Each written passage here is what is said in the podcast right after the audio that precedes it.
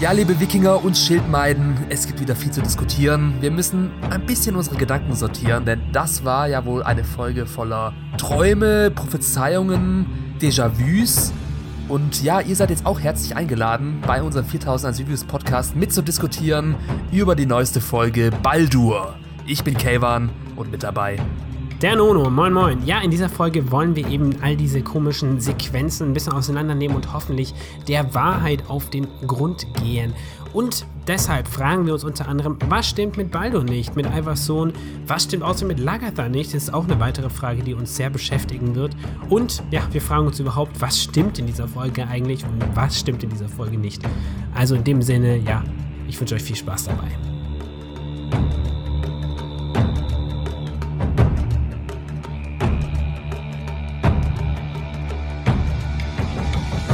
Eine kurze Spoilerwarnung. Und damit können wir jetzt anfangen. Nono. Wir fangen Jawohl. wie immer an mit dem Fazit. Mit dem Fazit, naja. Mit der ersten Einschätzung würde ich sagen. mit dem ersten oder? Fazit, ja. Ja, ich meine, wir müssen vielleicht nur mal kurz vorab anmerken. Äh, und auch wenn wir, wir, wir nehmen den Podcast ja nicht in, der, in derselben Stadt auf, wir wohnen ja an unterschiedlichen Orten und äh, lustigerweise sind wir beide krank. Ich hoffe, man hört es nicht so ganz. Ähm, ja, passt. Ich weiß nicht. Ich meine, ich bin über mein Zenit hinweg von meiner Erkältung. Wie ist es bei dir? Ja, ich eigentlich auch. Also, okay. du musst noch ein bisschen meine Huster rausschneiden. Oh, na toll, großartig. Nee. Ja, ich lag die ganze Zeit im Bett, die ganze Woche dachte so, oh Mann, am Samstag, wenn du einen Podcast aufnimmst, dann musst du aber fit sein hier. Ja, ja, wir wären echt keine guten Wikinger im hohen Nein. Norden. Ja, vor allem, als ich Witzek gesehen habe in dieser Folge, dachte ich auch so, Alter, Gott, zieht dir was an, Junge. Du weißt gar nicht, wie scheiße es ist, erkältet im Bett zu liegen. Ja. Naja. Das ist, gut. das ist unser Live hier. In der privilegierten Welt. Aber trotzdem haben wir Spaß darüber, über das Wikingerleben zu sprechen. Ja, okay, sag mal deine erste Einschätzung. Was, was denkst du von der Folge? Ich fand es eigentlich ziemlich, ich war positiv überrascht. Also ich lasse mich gerade von den neuen Folgen immer wieder einfach nur überraschen. Ich habe jetzt nicht wirklich große Erwartungen oder ich stelle mir extra nicht große Erwartungen an eine Folge, damit ich immer weitgehend positiv überrascht werden kann. Und das hat diese Folge eigentlich geschafft. Ich fand es wieder eine der stärkeren der Staffel. Es gab durchweg sehr viele kleine Highlights. Es gab sehr wenig Lowlights. Und insgesamt war einfach das Schreibniveau von Michael Hurst wieder mindestens ein Level besser mhm. als in der letzten Folge. Zumindest meiner Meinung nach. Und ja, wie auch immer, wir wissen ja beide, dass sich während unserer Diskussion unsere Meinung auch ein bisschen verschieben kann. Ja. Entweder zum Positiven oder zum Negativen. Aber wie gesagt, mein erster Eindruck erstmal. Ich meine, nachdem ich dich letzte Woche ja davon überzeugen durfte, dass es dir doch ein bisschen besser ist, am Ende, letzte Woche hattest du dich ja ein bisschen deine Meinung verbessert, ähm, ist es jetzt gerade diese Woche so, dass ich gerade noch nicht so die feste Meinung zu dieser Folge habe. Ich schwimme noch so ein bisschen. Ähm, deswegen bin ich eigentlich recht gespannt, was du zu sagen hast, um mich noch ein bisschen in die eine oder die andere Richtung zu, zu ähm, manipulieren. Also deswegen, ich sage jetzt mal noch gar nicht so viel, weil ich, wie gesagt, ich stehe noch so ein bisschen zwischen den Stühlen. Aber ich habe auf jeden Fall, mir ist auf jeden Fall nichts groß Negatives aufgefallen. Das so viel kann ich schon mal vorab sagen. Okay, Mission angenommen. Nur überzeugen. Sehr gut. Gut, okay, ja, wo fangen wir an? Also, gehen wir einfach durch Szenenbesprechungen, welche Handlungsstränge haben wir diesmal. Wie immer, wir gehen natürlich Handlungsstrang für Handlungsstrang durch, um es ein bisschen übersichtlicher zu halten. Wir haben einmal Iva und Vierzek. Ja. Würde ich in einen Handlungsstrang packen, oder? Ja. Mm, Dann ja, haben wir einen Handlungsstrang mit Harald und Björn. Mhm. Dann ähm, würde ich Wessex und East Anglia, also alles, was dort in England passiert, wieder zusammenfassen. Ja. Harald excluded natürlich. Und ähm, ja, Island wie immer. Ja, dann fangen wir doch wahrscheinlich wie immer in Island an, oder? Ja, wie immer in Island. Ach, das ist einfach, das sind solche Gewohnheitstiere schrecklich, ja. Ja, das, also letzte, die letzte Folge war, war ja eine richtige Island-Folge, mehr oder weniger. Also da war ja wirklich die ganze Geschichte um Floki im, im Vordergrund. Jetzt ist sie wieder ein bisschen in den Hintergrund gerückt, aber dennoch ähm, relevant. Also es ist wirklich mehr so wie äh, ein kleines Häppchen, sondern wir haben dieses Mal schon Veränderungen erlebt was bei Floki passiert. Oder allgemein bei diesem Handlungsstrang. Also, ja, du, also diese, diese erste Szene, das war, ne, wie, wie war das Floki beerdigt? Ja, ähm, er beerdigt Ort. Genau, ah, ja, genau, ja, ja, ja. Mhm. Und wir haben ja schon prophezeit, dass Floki Island verlassen wird, beziehungsweise dass er die Siedlung verlassen wird. Und genau das macht er jetzt. Auch wenn es nicht ganz so kommt, wie wir es prophezeit haben, aber ja. Es ist ja. Aber ist ganz cool, ne? Überhaupt. Wir haben ziemlich viel in der letzten Folge richtig prophezeit. Ich bin mhm. ziemlich stolz. Bam. Ja, also schauen wir mal. Drei, vier Sachen. Also auf jeden Fall, das auf jeden Fall schon gut. Das war absehbar, aber ähm, das auf jeden Fall mal, dass er irgendwie nicht mehr in diesem Settlement bleiben wird. Ja, allerdings, er wird ja nicht zurückkehren, erstmal nach Kattegat, sondern er wird Gut, sich ja. nur von den Menschen abwenden. Was Stimmt, auch immer das ja. bedeutet. Er hat ja. genug von den Menschen. Hm. Ob er jetzt doch wirklich vom Glauben abgefallen ist oder nicht. Naja, aber jetzt scheint es ja eher so, als ob er ja erst recht im Glauben sich zuwendet, ne? Ja, das kann sein. Dass er sich, dass er sich wahrscheinlich gerade so in so einem kleinen Tief befindet und jetzt kommt halt der große Aufschwung und der etwas paranoide Floki kehrt zurück. Aber schauen wir mal. Ich will jetzt mal bei der Szene bleiben, weil ja. ist eigentlich schade, weil genau das eigentlich meine Lieblingsszene der gesamten Folge ist. Okay. Wenn nicht sogar eine meiner Lieblingsszenen von Floki überhaupt. Also du redest gerade davon, wie Floki und Chetil sich unterhalten. Genau, also erstmal Floki beerdigt ähm, Chetils Tochter Oth und Chetil mhm. wandert nur herum, ihn scheint es gar nicht zu interessieren. Und dann konfrontiert Floki Chetil. Und das mhm. war wirklich, also das war wirklich eine, eine Hammer-Szene. Ja. Also, wie gesagt, einer der besten von Floki, einfach nur, weil er in dieser Szene so unglaublich stark und badass rüberkommt und wirklich Kjetil zur Sau macht, ohne ihm etwas anzutun, was ihn dann wiederum sehr weise dastehen lässt. Also er ist einfach Kjetil in jeder Hinsicht überlegen. Ja. Und es war so ein richtiges Fuck you und geht weg. So Mic Drop und weg ist er. Ja, der Schaufeldrop. Ja, oder so stimmt, ja. The Ancient Mic Drop. Es wäre so geil, hätte einfach so die Schaufel wirklich vorhin ins, so in die Kamera gehalten und bam, ja. so ein Mic Drop sei gefallen lassen hat. Ähm, ja, aber trotzdem, nur mal kurz, weil du es gar nicht angesprochen hast, die Message, die er gerade hier macht, ist ja relativ entscheidend, weil die eigentlich erklärt, was in diesem ganzen Island-Gedöns, was einfach in diesen ganzen vielen, vielen letzten Folgen passiert ist, was quasi das, das bringt diese ganze Island-Geschichte eigentlich zu einem, zu einem moralischen Ende. Und zwar sagt er ja, dass er eigentlich nach Island gegangen ist mit dieser ganzen, diesen zwei oder drei oder wie auf vielen, mehreren Sippen, weil er gehofft hat, dass er quasi Menschen ändern könnte. Es war quasi, wenn du so möchtest, ein soziales Experiment. Das gescheitert ist. Und das ist jetzt ganz offensichtlich gescheitert. Man kann das sogar schon fast metaphorisch sehen, dass er diese Schaufel wegschmeißt, ja, die auch so ein Symbol ist für etwas aufbauen oder sowas, ja. Ähm, das ist schon fast schon plakativ. Aber das ist auf jeden Fall der Punkt. Das ist interessant, dass er sagt, ich habe mich verändert, aber ich schaffe es nicht, euch alle um mich herum zu verändern. Und ähm, das finde ich sehr interessant, weil das ja eigentlich schon fast eine weise Aussage, die sicher nicht immer stimmt. Es ist ein bisschen pessimistisch zu sagen, okay, man kann Menschen um sich herum nicht prägen. Ich will nicht unbedingt sagen, zwanghaft verändern, aber prägen. Aber auf jeden Fall kommt Vikings hier eben zu diesem Punkt, zu sagen, hey, das geht eben nicht. Mhm. Also, also auf jeden Fall hat Flok ja eine Charakterwandlung durchgemacht. Er hat sich ja weiterentwickelt auf Island. Wenn ja. auch durch drastische Ereignisse. Also er hat einfach realisiert, dass er mit der Menschheit nichts mehr am Hut haben will. Ja. Durch die ganze ähm, Geschichte, die da passiert ist.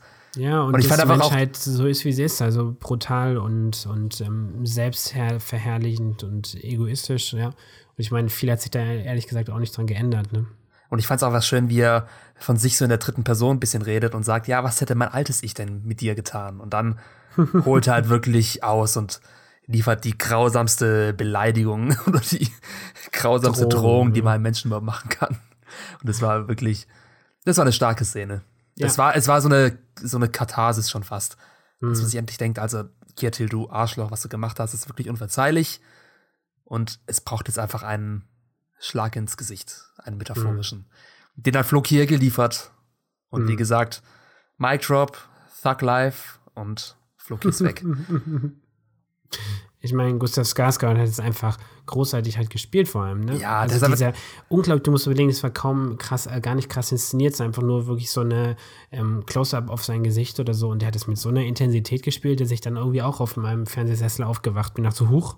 Ja, er macht das mit seinen Augen. Er hat so richtig. Ja, ja, ja, die Augen gehen so, ja. Die verziehen sich so leicht zu so, ja.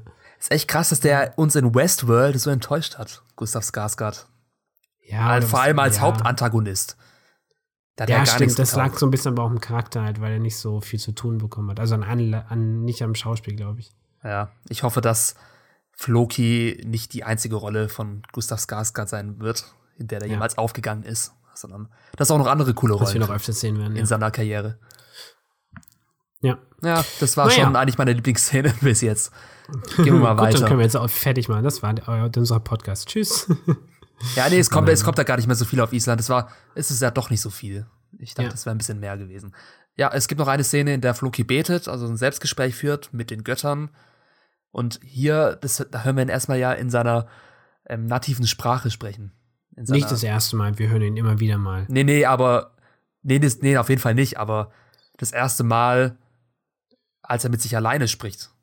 Also normalerweise hörten wir immer diese Wikingersprache, wenn die Wikinger zu Engländern also Norse, sprechen. Norse heißt es, also Oder Norse, Nordisch also genau. sozusagen, ja. Normalerweise sprechen sie immer dann Norse, wenn sie in der Gegenwart von Engländern sind, die sie nicht verstehen sollen. Aber ich weiß nicht, ob man Aber, sich schon nee, mal. Doch, doch, als ich glaube, als er nach Island gekommen ist, als er direkt dort angekommen ist, hatte Floki auch ähm, Norse geredet. Naja. Das ist, also so stringent sind sie dann nicht in der Nutzung. Die machen es einfach dann, wenn sie halt Bock haben, dass es geil kommt. Mhm. Aber ich weiß nicht, hier bei der Szene, da sagt der Floki an einer Stelle sowas wie, ähm, langsam zweifle ich an eurem oder zweifle ich an meinem Glauben oder etwas in die Richtung, paraphrasiert. Genau. genau. Aber eigentlich, eigentlich macht er das ja nicht. Ja, ist interessant. Also er beschwert sich halt bei einer Göttin. Er sagt, ja, ich habe alles für euch aufgegeben. Ich habe mich mein Leben euch gewidmet, habe meine Vergangenheit aufgegeben und beschwert sich halt, dass sie quasi das nicht anerkennen.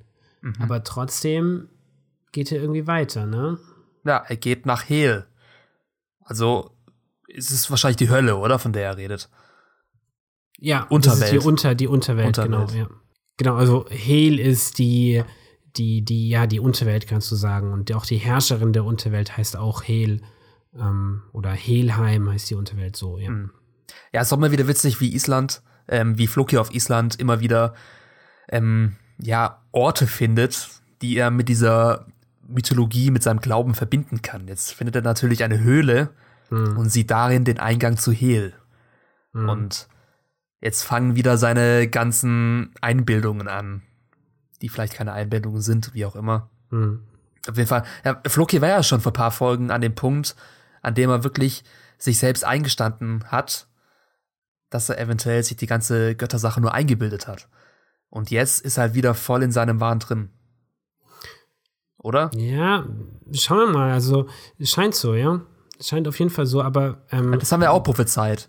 Wir haben ja gemeint, dass sich wahrscheinlich erstmal Floki in einer ähm, geistlichen Krise befinden wird, in der, in ja. der er vom Glauben abfällt und die Götter ähm, verflucht und jetzt wieder eben diesen Aufschwung erlebt, hm. sich komplett von den Menschen abwendet und jetzt ein Leben in Gegenwart der Götter leben will. Ja. Wird halt spannend, was, was daraus wird. Aber was mir gerade noch aufgefallen ist, finde ich ganz spannend. Ähm, es gibt ja den, den ähm, nordischen oder wenn du möchtest, germanischen Gott Loki, ne? Mhm. Und ähm, Loki, unser Floki, Loki klingt ja immer relativ ähnlich vom Namen. Und du erinnerst dich noch, glaube ich, seine Tochter hieß doch Angraboda. Wie so, sie? Angraboda, die ist doch gestorben. Die hat Floki, hat die so genannt. Und ähm, das ist, der hat die benannt nach einer Riesin. Es war doch mal die Geschichte, dass mit seiner Frau, dass er seiner Tochter den Namen von einem ja eher negativ behafteten mythologischen Charakter gegeben hat, Angreboda. Egal, auf jeden Fall in der Mythologie quasi ist es so, dass Loki und diese Angreboda haben zusammen eine Tochter und das ist Hel, die Totengöttin. Keine Ahnung, mhm. konntest du mir da folgen? Ja, einigermaßen, einigermaßen. Aber es ist auf jeden Fall lustig. Ich weiß nicht, es ist mir einfach nur aufgefallen, weil es scheint ja jetzt auch bei diesem Episodentitel Baldur, da kommen wir später nochmal drauf zu reden, immer mehr eine Rolle zu spielen, dass irgendwie Michael Hurst irgendwie so mythologisch ähm, so Konstrukte quasi in diese Story einwebt, die uns vielleicht was über die Zukunft der, der Geschichte verraten. Und hier scheint auf jeden Fall irgendeine Verbindung zu sein zwischen unserem Floki, seiner verstorbenen Tochter Angreboda und Hel, der Totengöttin. Und er sucht ja gerade diese Hölle, in der diese Totengöttin quasi auch Herrscherin ist.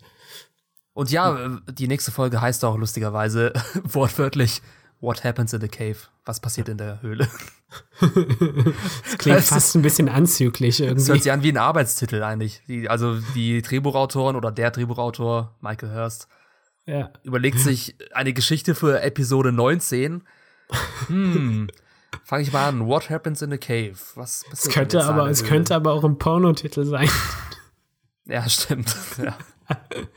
okay, gut, lassen wir das. Also ähm, mal wieder, wie, wie versaut du denkst. Ja, sorry. Ähm, ja, also mal zurück. Ja, ich meine, sollen wir das schon drüber reden? Was würde in dieser Höhle passieren? Ist es, ist es eine echte Höhle? Ich meine, wir, wir sind uns, glaube ich, relativ sicher, da haben wir schon drüber geredet. Das ist ja diese mythologische Welt immer nur so in, ähm, in der Interpretation unserer Charaktere in der Serie ist. Also wir werden jetzt wahrscheinlich nicht irgendeinen 10.000 Kilometer hohen Riesen sehen oder sowas, der jetzt irgendwie auf einmal über Island rüber stapft. Also es wird wahrscheinlich schon irgendeine, es muss eine eloquente Lösung, eine gute Idee geben dafür. Also an was ich als erstes dachte, war dieses Höhl, diese Höhlenallegorie von Plato. Die kennst du doch, oder? Mhm. Also, kennt War Plato, ne? Hä? Sokrates, Plato? Plato, ne? Von Plato war das doch, oder? Platon. Ähm, ja, das Höhlengleichnis. Heißt auf Deutsch das Höhlengleichnis. Ja. Mhm. Da geht es ja darum, mehr oder weniger, das ist ein Gedankenexperiment, dass wenn zum Beispiel. Von Platon, genau, ja. Mhm. Ähm, es, es geht darum, dass wir Menschen ja alles nur subjektiv sehen und unsere Welt, die wir wahrnehmen, als ähm, das einzig Wahre erachten, dass da, dass außerhalb unserer Wahrnehmung nichts mehr existiert. Und genau. das ist ein Gedankenexperiment, dieses Höhlengleichnis, dass zum Beispiel, wenn jetzt ähm, Menschen ihr ganzes Leben lang angekettet in einer Höhle liegen würden und sie würden an der Höhlenwand nur die Schatten der Welt von draußen sehen, ihr ja. ganzes Leben lang, dann müssen ja diese Menschen die Schatten an der Wand der Höhle als die echte Welt ähm, erachten. Sie kennen ja nichts anderes. Und sie würden auch niemals äh, glauben, wenn man ihnen erzählen würde, dass außerhalb dieser Höhle noch eine andere Welt existiert. Und es zeigt halt eben, wie, wie der Verstand des Menschen funktioniert. Denn genau, nämlich egal also quasi was. Unsere ist eigentlich eher was, was in die Serie Westworld reingehört, ne? Was ist Realität? Ähm, ist das, was wir sehen, die wirkliche Realität oder einfach nur ein Abbild oder eine verzerrte Wahrnehmung der Realität? Ja. Mhm.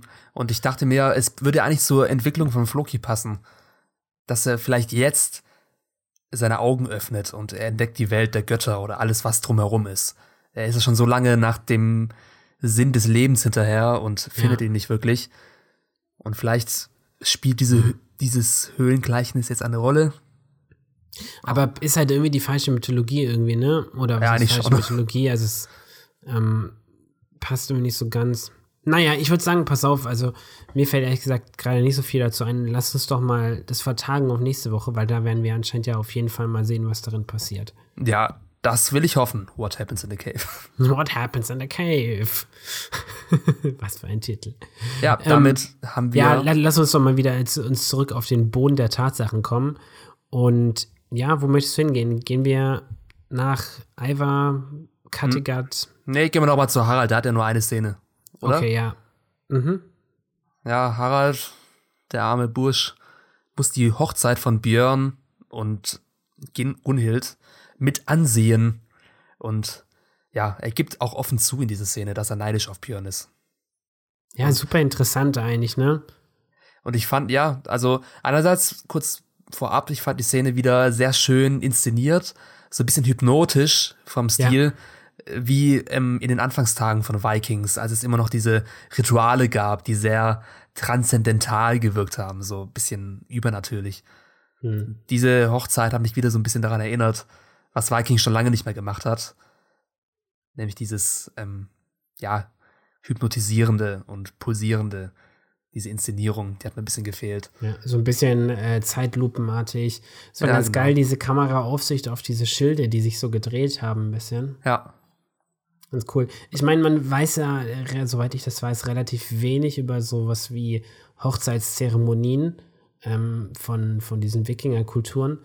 Ähm, ob das so ausgesehen hat oder nicht, das weiß man, glaube ich, relativ wenig. Also man, wir sehen ja zum Beispiel, haben ja auch schon mal die Hochzeit von Harald gesehen mit Astrid. Die sah ja auch ganz anders aus vom Zeremoniell. Also, keine Ahnung, da hat man sich auf jeden Fall ein bisschen Fantasie einfallen lassen, aber hat irgendwie was. Macht irgendwie Sinn, weißt du, dass der Mann muss so einen Schildwall durchbrechen und in der Mitte findet er seine Frau. Passt ja. doch irgendwie. Ist ganz ja. okay. Aber ich weiß nicht, Harald tut mir einfach so leid, der Arme. Und das Witzige war, als er dann neben Gunhild stand, ist ja. mir erstmal aufgefallen, wie klein Harald eigentlich ist. ist wirklich fast ein Kopf kleiner als Gunhild. Ja. Klein und stämmig. Ich meine, was sich hier durchzieht, also wenn Harald schaut dann ja zu, wie Björn und äh, Gunhild sich küssen und dann stellt er sich vor, wie er quasi mit, ähm, mit Gunhild quasi auf der Stelle äh, Sex hat, wie er sie ja wahrhaftig nimmt. Und er sieht sich an der Stelle von Björn. Genau, er sieht sich an der Stelle von Björn. Und ich fand es ganz interessant, es scheint so ein Motiv dieser Folge zu sein, dass ja. alle irgendwelche Visionen oder Rückblicke oder Ahnungen haben. Ne? Also wir haben bei Floki ja gerade schon gesehen, dass er auch wieder anfängt zu fantasieren und ähm, hier sich jetzt äh, Harald quasi auch Vorstellungen hat. Das gefällt mir eigentlich ganz gut. Ähm, Gerade jetzt diese Szene mit Harald, hat mir gut gefallen. Es ist zwar ein bisschen plakativ, dann quasi sofort zu zeigen, was er denkt, aber es war irgendwie ästhetisch. Es hatte irgendwas, ne? Ja, ich fand die Szene auch geil. Und dann kommt Magnus. Oh. Und hat wieder alles versaut. ist wie so ein, wie so ein Comic Relief. Ähm, oder viel schlimmer. Und vor allem, es war so lustig. Es war so lustig, als ob er mit uns spielen würde. Weil ähm, er redet dann ja, glaube ich, was hat er gesagt? ähm, genau, dass er bisher immer nie sagen konnte, wer er ist oder irgendwie sowas. Und ich dachte so, Gott, gleich sagt er es wieder, gleich sagt er wieder, I am Viking. Aber er hat es nicht gesagt, als ob er uns nur so verarschen wollte. Ja, ich glaube, es hatte Michael Hurst in den Fingern gejuckt, es ihm nochmal sagen zu lassen, aber dachte sich, ja, wie kann ich das umschreiben? Und hat es dann letztendlich getan, aber. Ja. Ja, ich weiß, ich kann dem, ich, ich kann dem echt nicht mehr zuschauen. Der muss Aber ich fand die Szene jetzt fand ich besser. Also ich meine, er ist halt einfach ein nerviger Charakter. Also es liegt jetzt einfach nicht ja, ja. an der. Es stimmt ja schon. Gewollt, ja. Es stimmt ja. Es ist, er ist gewollt nervig. Aber das Problem, was wir beide ja auch schon erörtert haben, ist, dass dieser nervige Charakter nicht ja. richtig behandelt wird von seinen Mitcharakteren, weil ja. er wird einfach von allen akzeptiert. Ja, es ist noch nicht ganz klar, was einfach, ähm, was Harald an ihm so findet. Ja. Aber ich habe gerade überlegt, ich habe mir gerade sein, sein Gesicht angeguckt. Also ähm, Magnus, ich glaube, ich hätte nicht mal Spaß, wenn er geblattigelt werden würde. Hm. Kannst du dich doch erinnern? Ja, also ja. Äh, ich weiß gar nicht, was seine Funktion ist. Naja, egal. Wir mögen ihn nicht. Damit ist, glaube ich, auch alles schon gesagt für diese Folge. ja, ihm. und ja, er hält einfach sehr viel von sich in dieser Szene, weil er ein Sohn Ragnars sei und äh, tut, äh, stellt es Harald ganz klar. Und mhm. das gleiche macht er danach Björn. Und ja. Björn ist so ein bisschen cocky in dieser Szene und gefällt mir allgemein nicht wirklich. Er ist sehr, er, er zieht Harald auf, absichtlich. Ja. Ist sehr arrogant und weiß. Aber auch so unnötig, verstehe ich gar ja, nicht. Ja, genau, voll, vollkommen unnötig. Warum? Will er Harald testen oder wie? Ich meine, er weiß doch sowieso, dass Harald neidisch ist. Warum muss er ihn jetzt noch so auf die Probe stellen? Und Harald war einfach so viel erwachsener. Harald jetzt auch, ja. Und Harald war halt so viel erwachsener in der Szene. Er hat, wie gesagt, offen zugegeben, ja, ich bin neidisch auf dich aber es gibt, wichtigere, es gibt wichtigere Dinge im Leben als Frauen. Ist halt jetzt die Frage, also da hat Björn berechtigte Zweifel, denn wie wir mutmaßen, ja, genau. macht ja ähm, Harald alles für die Frauen. Also auch. Genau, also für ihn ist eben genau das der, ein, eins der Kernmomente, ja, in seiner, ja, in seiner Motivation.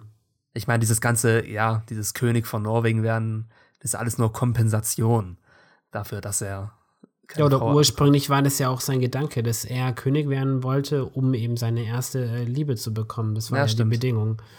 Also, ja, das war auf jeden Fall schön. Das hatten, hatten wir das nicht letzte Folge auch quasi schon mal? Ich weiß gar nicht mehr. Dass ähm, so der eine Dinge sagt und der andere sie quasi zurücknimmt, obwohl er sie meint. Also, das ist eigentlich ganz cool. Mir hat die ganz gut gefallen. Ich habe nur, wie gesagt, also ich mochte die Szene, das Gespräch zwischen den Zweien. Ich meine, es ist eine Macho-Kultur. Es sind zwei Männer, die quasi hier so ein bisschen Kräfte messen, Schwanz vergleichen müssen. Wer hat, wer hat den längsten? Und dadurch, dass eben jetzt Björn ja gerade im Moment wirklich den längsten hat, also zumindest in dieser Liebesaffäre, er hat die Frau bekommen, die er haben wollte, macht das schon Sinn. Aber, was ich trotzdem nicht verstehe, und es nervt ihn ein bisschen, warum ist Björn so? Also, was ist sein Spiel? Ist es einfach nur, wie du gerade schon meintest, ja, er will einfach nur den, den Macker markieren oder? Vor ja. allem, er redet ja dann wieder von sich, vom Sohn Ragnars und dass er einfach deswegen im Vorteil ist, weil er ein Sohn Ragnar ist. Und das mhm. Lustige ist ja, wir haben jetzt in der Szene Magnus und Björn davon reden hören, dass sie ja die Söhne Ragnars seien und deswegen Vorteile haben. Aber wir wissen ja, dass beide es mutmaßlich nicht sind. Also sie halten sich bloß für die Söhne Ragnars. Es könnte auch genauso gut Harald sagen, dass er ein Sohn Ragnars ist.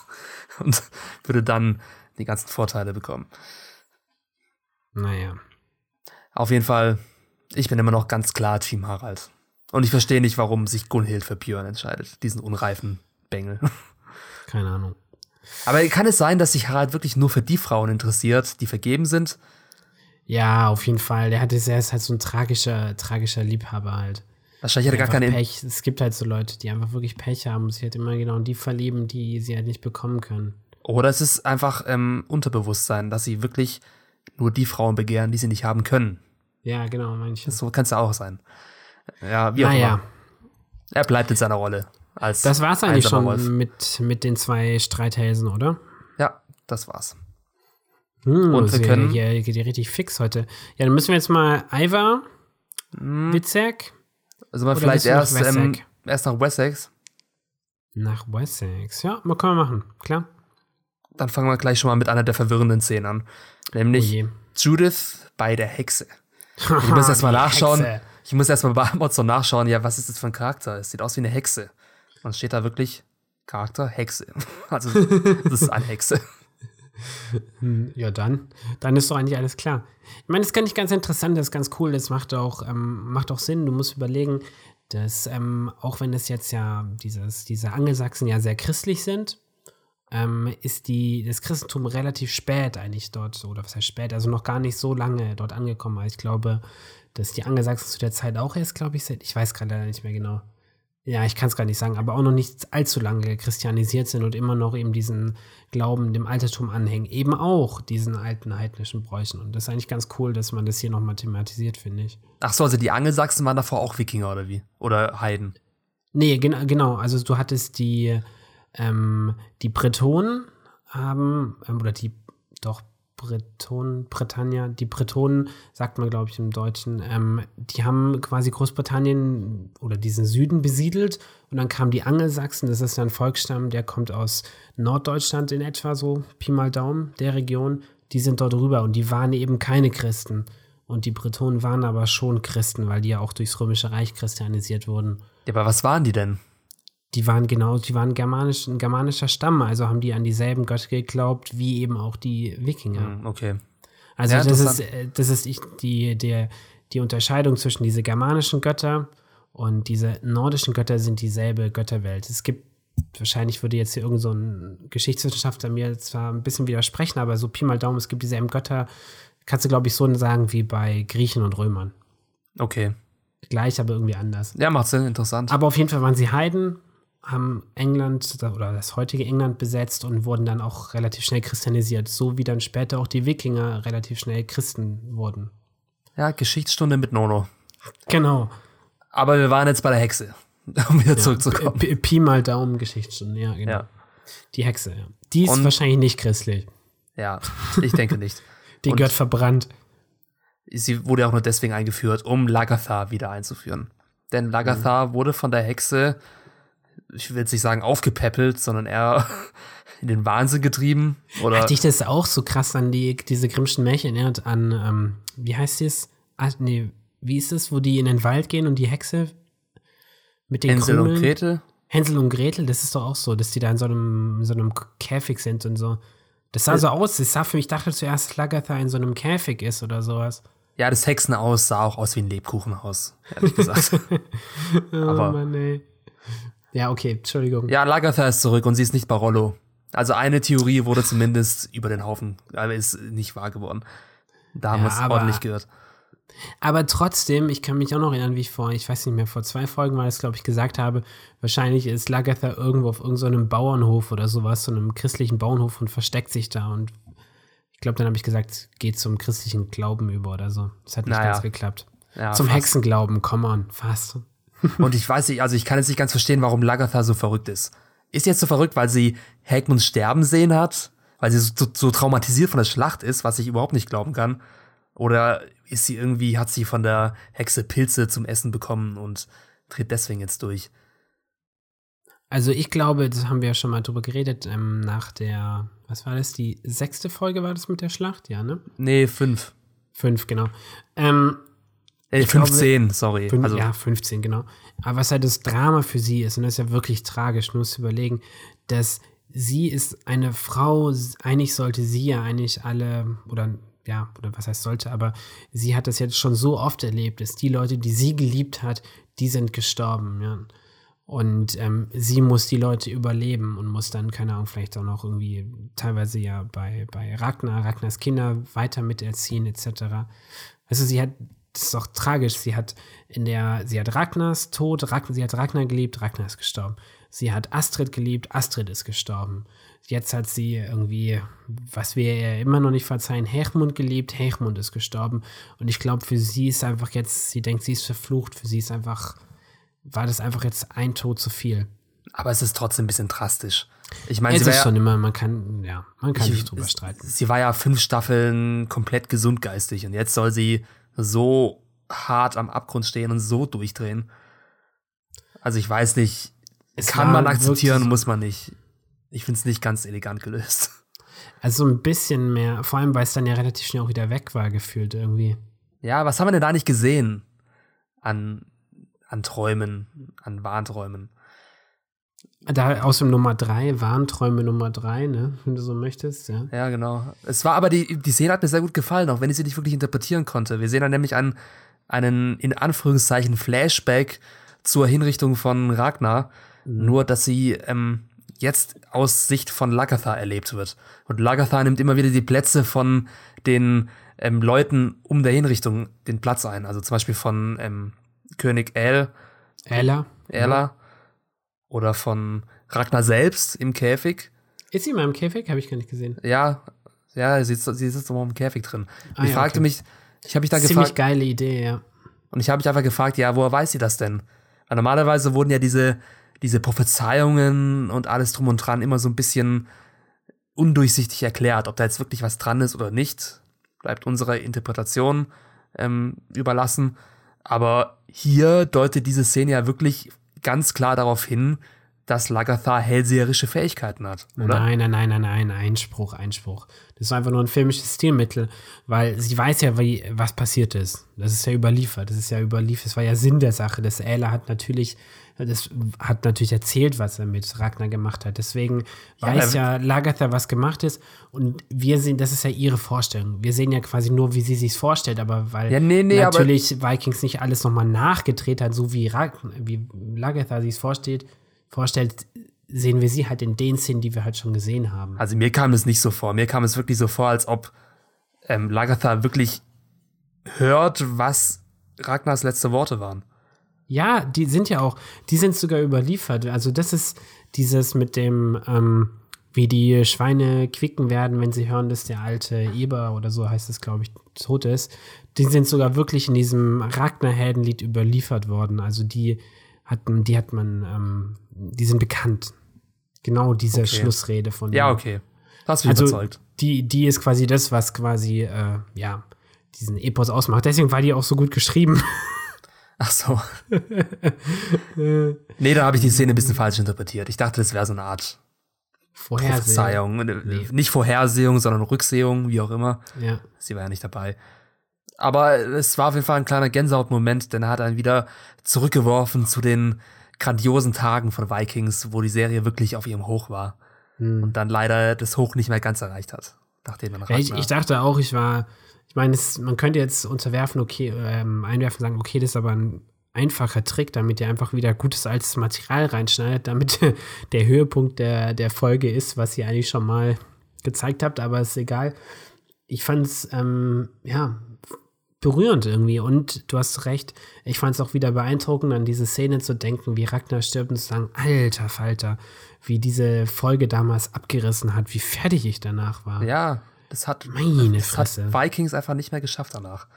Boah, ich, boah, diese Schlankro, ich krieg das immer noch nicht aus meinem Kopf raus. Bah. Also ich glaube echt, nicht irgendwie nicht sterben will. Ich finde ja Schlangen irgendwie schöne Tiere, aber irgendwie auch echt creepy. Ich will echt nicht in so einer Schlangengrube sterben. Ich glaube, die Chancen sind noch gering, da- dass du in einer Schlankgrube sterben wirst, nur noch. Ja, wer weiß. Vielleicht hört ja irgendwer zu und weiß nicht. Schmeißt mich in eine Schlangengrube, weil ich so viel Mist rede. Ähm, ja, keine Ahnung, nee, aber zurück zu der Szene. Geil inszeniert. Und ich glaube, dadurch, dass sie diese unterschiedlichen Rollen einnimmt, glaube ich, ähm, ich habe das so verstanden, dass sie sich eine Mitschuld an den Ragnars Tod gibt. Verstehst du? mhm. Dass sie quasi sagt, okay, weil sie sitzt ja auch dort nur einmal als King Ella in diesem Thron, dass sie quasi sich, ähm, ja, ja, wie ich schon gesagt habe, sie gibt sich irgendwie eine gewisse Mitschuld an, an Ragnars Tod. Sie sieht sich eben verwoben in, äh, in sein Schicksal, dass sie sich, sie, ja, sie ist sich irgendwie klar, das ist halt ihr Kerl gewesen. Ach, keine Ahnung. Ja, genau, und ich glaube auch, nachdem jetzt Heckmund tot ist, merkt Lagatha, wer ihre wirkliche Liebe des Lebens war, nämlich Ragnar. Hm. Und bedauert seinen Tod jetzt umso mehr. Was ich nicht ganz verstanden habe, warum sie, als sie dann wieder bei Judith im Bett aufwacht, sagt Eckbert. Das habe ich auch nicht verstanden. Ich meine, sie hatte auch ein bisschen Liebelei mit Eckbert, aber. Wie war das dann nochmal? Ach genau, der hat ihr doch das. Nee, wie war das dann nochmal mit ihr und Eckbert? Ja, die hatten auch so ein bisschen so eine Affäre, so ein bisschen gegenseitige Faszination, aber dass sie wirklich seinen Namen sagt, als sie wieder zu sich kommt, hm, fand ich ein bisschen komisch. Hm. Naja. Ja, aber ich weiß nicht, ich, ich bin ein bisschen unsicher mit der Szene. Ich weiß nicht genau, was ich mit der machen soll. Also, ich, ich, ich fand sie cool und so, aber ich verstehe nicht so ganz, was sie mir jetzt in diesem aktuellen Kontext dieser Folge sagen soll. Aber geht dir das auch so? Ja, lass es, ja, lassen wir es einfach mal so stehen, weil wir verstehen ja sowieso nicht, was mit Lagatha eigentlich nicht stimmt. um wieder zur Eingangsfrage okay. zu kommen. Vielleicht wird sie ja zu einem neuen, zu einer neuen Seherin, jetzt wo der Seher gestorben ist. Ey, komm on, das, das können wir nicht schon wieder sagen. Das haben wir jetzt, glaube ich, so bei ziemlich jedem Charakter gesagt. Ja, stimmt. Wer wird der neue Seher? Witz, Witzeck soll der neue Seher werden, äh, Floki. Ähm, hm, Vikings sucht den Superseher. Okay, pass auf. Ich glaube, ich glaube, man ist so. Es tut mir leid, ihr da draußen, die uns zuhört. Ich habe keine Antwort, zumindest mir geht es so gerade, was, was abgeht mit Lagatha. Ich würde sagen, wir schieben das. Vielleicht können wir nächste Woche mehr dazu sagen. Ja, nächste Woche können wir einfach sagen, was in der Höhle passiert. okay, das wird ein Running Gag. Oh Mann, ey. Ja, komisch, ich, ja, komisch. Also ich glaube einfach, dass Lagatha jetzt eine Schwelle überschritten hat und nun ein anderer Charakter ist. Ich glaube, ich kann wir mir uns ja schon sehr lange gewünscht haben. Ja, ich kann mir zumindest eine neue Funktion bekommt. Ich kann mir zumindest nicht vorstellen, dass immer noch so ein physischer Charakter bleiben wird, der wirklich ins Schlachten geht und ähm, Action zeigt und was weiß ich, da merken jetzt die Serienmacher auch, dass sie langsam aus dem Alter raus ist. Offiziell. Sie ist ja offiziell 54. auch wenn man es ihr nicht ansieht. Sieht immer noch aus wie 25 oder 30. Ja. Aber ich finde es an sich ganz gut, dass man jetzt wenigstens versucht, einen anderen Weg mit ihr zu gehen, was auch immer das sein wird. Wird sie jetzt wahnhaft? Wird sie jetzt ähm, mhm. ähm, eine, eine Prophetin oder was auch immer? Ich hoffe, dass sie sich das jetzt nicht komplett vergeigen, weil Lagatha war wirklich auf ähm, Autopilot, die letzten mhm. Folgen. Ja. Ich meine, was mir ganz gut gefallen, wir können mal kurz mal bei Lagatha bleiben, dieses ähm, Abendessen quasi dann zwischen Lagatha und Alfred und wen haben wir noch? Elthwith ist noch da und Judith. Mhm. Ähm, ich fand es ganz schön, dass diese vier sich irgendwie relativ verbunden wirkten. Die wirkten sehr wie so eine ähm, Einheit, als ob sie wirklich so eine eingeschworene Partei von alten Freunden sind. Also dadurch auch, dass Lagatha wirkte sehr willkommen in der Reihe, in, in, diesem, in diesem Kreis und ähm, Lagatha sagte dann ja auch, glaube ich, irgendwann mal so, ja, liebe Judith, oder ich weiß gar nicht mehr, was sie genau gesagt hat. Also sie nutzen auf jeden Fall eine sehr, eine, eine, Sprache, die irgendwie nahelegt, dass sie einfach schon irgendwie viel durchgemacht haben und ein gewisses Verhältnis miteinander haben. Und das finde ich ganz spannend, wenn, wenn Lagatha am am, am, ja, am Hof von Alfred auch eine Rolle spielen würde in Zukunft. Ich weiß nicht, ob es meine Lieblingsrolle ist für Lagatha, aber es wäre auf jeden Fall interessant. Ja, vielleicht nimmt sie ja ein bisschen die Rolle von Judith ein, weil wie wir jetzt erfahren haben, was wir richtig prophezeit haben. Yes. Judith heißt, hat Brustkrebs. Vermutlich. Also, immer schön ähm, an die weiblichen Zuhörer immer schön die Brüste nach Knoten abtasten, und wenn was komisch ist, zum Arzt gehen. Oh Gott, darf ich sowas sagen? Wahrscheinlich sonst verklagt mich jemand oder sowas, dass ich irgendwelche falschen Dinge gesagt habe. Einfach mit Ärzten reden, wenn was? Warum sollst du was Falsches sagen? Keine Ahnung. Ähm, ja, haben wir gut gesagt eigentlich, ne? Wir ja. haben irgendwie gedacht, so, hm, Knoten, irgendwas in der Brust. Wahrscheinlich hat sie irgendwie Knoten in der Brust und Brustkrebs. Ich meine, sie sagt nicht, dass sie Brustkrebs hat, aber ich glaube, darauf läuft es hinaus, ne? Ja, sie, sie ist sich auf jeden Fall ziemlich sicher, dass sie sterben wird, weil sonst hätte sie nicht ihr dunkles Geheimnis verraten. Was ja. sie da einfach raushaut. Ja. Nämlich Fand ich ein bisschen antiklimatisch irgendwie so, ne? So ein bisschen komisch, dass sie das einfach so beim Abendessen, Abendessen war das, ne? ja, ja, genau. Und vor allem, die beiden reagieren gar nicht drauf. Ja, das ist also komisch, so, okay. Die Yo. Ellsworth, die Frau von Alfred, die rennt weg und ist, ist total perplex, aber mehr wahrscheinlich wegen der Brustkrebsgeschichte, anstatt dass sie hier gerade einen Mord gestanden hat. Ja. Also ich weiß nicht. War ein bisschen komisch. Hätte man sich vielleicht sparen können, einfach in dieser Szene. Weil sonst war die Szene eigentlich, finde ich, wie gesagt, hatte irgendwie so einen gewissen, gewissen Flow. Ähm, wirkte ein bisschen komisch. Aber gut, wir, wir wissen auf jeden Fall schon mal eins. Das haben wir letzte Woche ja schon irgendwie uns gedacht. Judith wird wahrscheinlich sterben. Fanden wir letzte Woche sehr interessant, weil das würde nämlich bedeuten, dass ähm, Alfred seinen stärksten Beschützer, stärksten Fürsprecher, nämlich seine Mutter, verliert. Also braucht Alfred jemand Neuen. Und wir haben ja letzte Woche gedacht, okay, vielleicht wäre es dann, würde es bedeuten, dass Ube in quasi in der Wichtigkeit für Alfred aufsteigen würde. Und jetzt könnte es ja so sein, vielleicht wird das ja Lagatha. Vielleicht wird Lagatha quasi die neue, ja, in Anführungszeichen Mutter für Alfred. Ja, finde ich eigentlich ein bisschen schade, weil ich hätte gerne in dieser Staffel mehr Eigeninitiative von Alfred gesehen. Weil letztendlich ist er doch noch ein schwacher König, auch wenn er als ein mhm. anderer König angeteasert wurde, der zwar noch unerfahren ist, aber zu großen bestimmt ist. Und jetzt gerade ist er wieder, ich weiß nicht, zwei Schritte zurückgegangen, weil er einfach ohne seine Mutter oder ohne Obe oder irgendeinen anderen Wikinger nichts auf die Reihe bekommen würde. Mhm. Also eigentlich ist Obe gerade der König von England. Ja, ja, ich meine, König muss ja jetzt nicht unbedingt immer.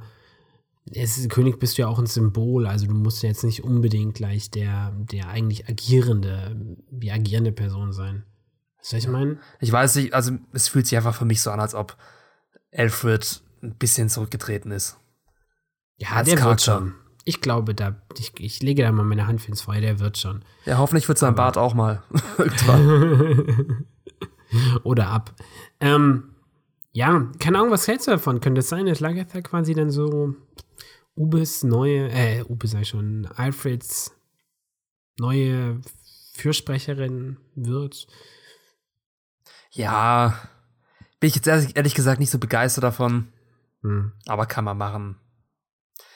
Ah, ich weiß, ich, das ist echt eigentlich auch kein Zukunftsweg von Lagatha. Ist ein bisschen lame. Wahrscheinlich muss er, ich weiß nicht, vielleicht muss der Charakter wirklich sterben. Oh, es gibt oh. Ich, ja, aber trotzdem lieber zu früh als zu spät. Ja, lieber nein, dann, wenn es am schönsten ist. Ja, weißt was ich meine? Ich meine, sie hätte es wäre auch episch gewesen, wenn sie in der im, im Mid-Season-Finale, ne, war die Schlacht ähm, zwischen zwischen ihren Truppen und Ivers Truppen. Mhm. Ne? Wenn sie da gestorben wäre, ja. ganz ehrlich, für die letzten Folgen hätte es der Serie eigentlich nicht geschadet. Aber das können, das können die Serienmacher nicht bringen. Noch nicht. Sie ist einfach noch eine der alten Hasen. Ja. Eine der wenigen, die noch steht. Neben Floki und Rollo, den wir nicht mehr sehen. Von daher, ja, sie wird wahrscheinlich noch länger erhalten bleiben. Naja, schauen wir mal. Ähm, das war es eigentlich schon mit ihr, ja. würde ich sagen. Schauen wir doch noch mal zu Uber. Der trifft ja neue Homies. Ja, Ober. Ober. Uber, Uber, Uber, Uber, Uber, Uber. Uber. Also richtig Uga-Chaga, so wie man sich die Wikinger vorstellt. die Steinzeit-Wikinger, ne? Ja, also nee, Uber sollte ja. ja die Dänen bekämpfen, aber anstatt sich zu bekämpfen, denkt er sich, ja, das sind ja meine Wikinger-Mitkumpels und die überzeuge ich lieber, ja. mich mir anzuschließen. Und er hat ja auch sehr viel in der Hand was sie ihnen anbieten kann, nämlich komplett East Anglia. Was, ähm, vielleicht halten wir noch mal kurz fest, also wir befinden uns jetzt in ähm, dem im Westen von Wessex, lustigerweise. Und diese drei Wikinger, ich weiß gar nicht, Könige sind es, glaube ich, nicht, oder? Wird das gesagt? Doch, Könige. Ja, diese drei Könige kommen ähm, aus Irland, sind Dänen, dänische Wikinger, die sich in Irland niedergelassen haben. Und ähm, ja, sind jetzt eben auf Beutezug in England oder in Wessex vielmehr. Und ja. unsere Theorie stimmt ja eigentlich, ne? Wir haben ja letzte Woche gesagt, oder das war, ich glaube, ich habe das gesagt, dass es ja eine sinnvoll wäre, dass Ube den anbietet, ähm, nach East Anglia zu kommen und sich dort niederzulassen. Mhm. Ja, ähm, ähm ich hatte endlich halt, recht, oder? Ist es doch einfach logisch. Ich meine, oh, natürlich ja, war, war einer der Könige dann nicht der Meinung, dass er dieses Angebot annehmen kann. Einfach weil sein Wikinger-Instinkt ihm sagt, nein, du musst kämpfen. Mhm. Das ist nichts umsonst. Ähm, Was für aber, Deppen einfach, ja, ey. Ausgerechnet König Frodo. Mann. ja, König Agantir, Hemming und Frodo. die drei, die Hobbit-Armee. Ich meine, ähm, das vielleicht nochmal ganz kurz dazu. Also, ne, Frodo, Charakter aus der Herr der Ringe. Diese ganzen Herr der Ringe-Charaktere sind alles ähm, einfach wirklich, also diese Großteil, gerade auch diese Zwergen, sind einfach diese ganzen Namen, sind alles Namen aus germanischen, germanischen Sagen. Also, da hat sich unser heißgeliebter Professor J.R.R. Tolkien hat sich da nicht viel selber einfallen lassen. Deswegen. Außer Sam. Ist, außer Samwise gibt's auch. Ähm, also deswegen, wer sich gewundert hat, warum jetzt einfach diese dänischen Wikinger auf einmal Namen von den Herr der Ringe-Charakteren haben, ja, es ist eigentlich andersrum. Ich finde, Aganti hört sich auch sehr nach Mittelerde an, oder? Ja, irgendwie komisch ein bisschen. Fast, ich finde, es klingt eher griechisch. König Agantir. Agantir. Auf jeden Fall diese drei Könige. Ich frage mich halt ein bisschen, warum halten sie so viel von Ubbe? Ich meine, es sind ja Dänen und jetzt keine Norweger und dass sie ihn so herzlich empfangen mit Ubbe-Fangeschrei, obwohl er eigentlich ja sich als ihr Gegner präsentiert, indem er sagt, hey, ich bin eigentlich hierher gekommen, um euch zu bekämpfen. Nein, also du musst es schon, das macht schon Sinn. Also erstmal dieser Ragnar war, ähm, ist, ist, ist natürlich eine Sagengestalt, aber so wie diese Sage erzählt wird, ist, dass man diesen Ragnar überall in Nord- und Mitteleuropa kannte. Und natürlich ganz besonders eben in diesem nordischen Kulturkreis. Das ist ja ein Kulturkreis, ne? Ob Norwegen oder dänisches Land. Dänemark gab es ja nicht in dem Sinne. Das ist ja ein Kulturkreis, die haben miteinander gehandelt, die kannten sich und ähm, ja, das, also Norweger und Dänen haben zusammen, zusammen gekämpft und das macht Sinn, dass man einfach einen Sohn von Ragnar kennt. Ja, okay, macht Sinn. In The Last Kingdom sind es ja auch Dänen. Ja. Die Wikinger. Genau. Auf jeden Fall, zwei der Könige haben, wollen sich Uber anschließen, einer natürlich nicht. Und was macht man, wenn sich zwei nicht einig sind? Man Zweikampf. Zum Kampf heraus, genau. Sehr schön. Im äh, Tischtennis oder so. Ja, fand ich, ich meine, also ich habe mal nachgeschaut, ich habe über diese Könige nichts rausfinden können. Ähm, es gab irische ähm, Siedlungen, Wikinger-Siedlungen, sehr früh sogar schon, ähm, schon, schon, also 100 Jahre bevor unsere Serie aktuell spielt. Lustigerweise haben Ivar und Olaf, also der Olaf, der, der Ex von Gunhild, die haben historisch, haben die ähm, Irland sogar teilweise angegriffen und haben dort irgendwelche unterschiedlichen Bündnisse geschlossen. Hm, ähm, verdächtig. Das wurde natürlich hier nicht erzählt, aber diese Ivar-Olaf-Geschichte wurde auch eh nicht so historisch akkurat erzählt. Aber vielleicht erzählen sie das jetzt mit Ube, dass die Bündnisse schließen. Keine Ahnung. Aber ich habe jetzt nichts und wüsste ich was, würde ich auch noch nichts sagen. Ich weiß jetzt nicht, ob seine Geschichte, also eine Überlieferung gab, dass diese irischen Wikinger sich niedergelassen haben in East Anglia. Keine Ahnung. Ja, da wird es bestimmt auch noch zu Konflikten kommen, wie auch immer. Ich habe dazu gar nicht mehr so viel zu sagen. Zu Aber ich fände es auf jeden Fall, wie gesagt, ich fände es nach wie vor, haben wir letzte Woche schon gesagt, eine gute Idee. Wäre doch spannend. Einfach, wie gesagt, ich würde mich interessieren. Ich meine, wenn wir jetzt diesen Island-Plot, wenn der jetzt wirklich quasi zu Ende ist und wir jetzt wirklich sehen, wie sich diese Wikinger in, in East Anglia niederlassen und wie sie dort dann quasi mit den Christen, die ja dort immer noch leben müssen oder leben, irgendwie arrangieren müssen. Es wird schon spannend. Ich kann mir nicht vorstellen, dass Vikings wirklich so einen Handlungsbot aufzieht, der so arm an Action ist und an großen ja, Konflikten. Ja, ja, das stimmt. Aber ähm, da kann man auf jeden Fall genug Konflikte machen. Also, weil, ja, wir kennen es auch aus Last Kingdom, dass East Anglia nicht immer treu gibt. Also, äh, ja, es sind halt Wikinger, die anderen sind Christen. Ich meine, was glaubst du, was passieren wird? Ja, mal schauen. Ich glaube, dass East Anglia in Zukunft angegriffen wird, vielleicht von Ivar oder von einer anderen Armee. Aber die dürfen da bestimmt nicht ganz in Ruhe setteln. Nee. Aber erstmal wäre es, finde ich, eine gute Sache. Also es scheint ja auch darauf hinauszulaufen, dass Ube mit den ganzen Bros dann dahin zieht erstmal. Ja, wir drücken ihnen die Daumen. Und ich finde, die sehen cool aus, diese schwarz-gelben Schilde, haben Style. Ja. Der eine Was? sah ein bisschen aus wie, wie ähm, wie ist der andere, der gestorben Olafsson. ist? Ola Olafsson. Ja, ja, ich dachte auch so zuerst, hä, Olafsson, bist du schon wieder da? Ja. Vielleicht war es ja sein Sohn. Na, ich glaube ja nicht. Ziemlich komisch. Aber auf jeden Fall werden wir wohl wahrscheinlich, vermutlich, ich, ich, schätze jetzt einfach mal ganz dreist, so in der ersten Szene der nächsten Folge schon sehen, wie Ube ähm, Zweikampf mit King Frodo machen muss. Ja, wenn die Serie jetzt Game of Thrones wäre, dann müssten wir uns wirklich Sorgen um Obe machen, ob er den übersteht. Aber ich glaube nicht, dass wir Obe verlieren werden in diesem Zweikampf. Aber der Frodo sieht irgendwie auch cool aus. Ja, bisschen so ein Idiot, aber habe ich das Gefühl. ähm, naja, gut. Gehen wir mal Ähm, zu ja. Kattegat, oder? War's Beziehungsweise zu, schon, ne? Ja. zu Ivar und Vierzek. Mhm. Zu den beiden, da ist ja eigentlich einiges passiert. Ja, Vierzek kommt an bei Olaf in seiner Halle, Ja. die genauso aussieht wie die Halle von Kattegat, mehr oder weniger. Ja. Nur, dass plötzlich da ein Tyrion steht. Und ich dachte am Anfang wirklich, dass es Peter Dinklage ist. Ich musste auch, ich war so fertig, weil bei mir ist es so mega lustig.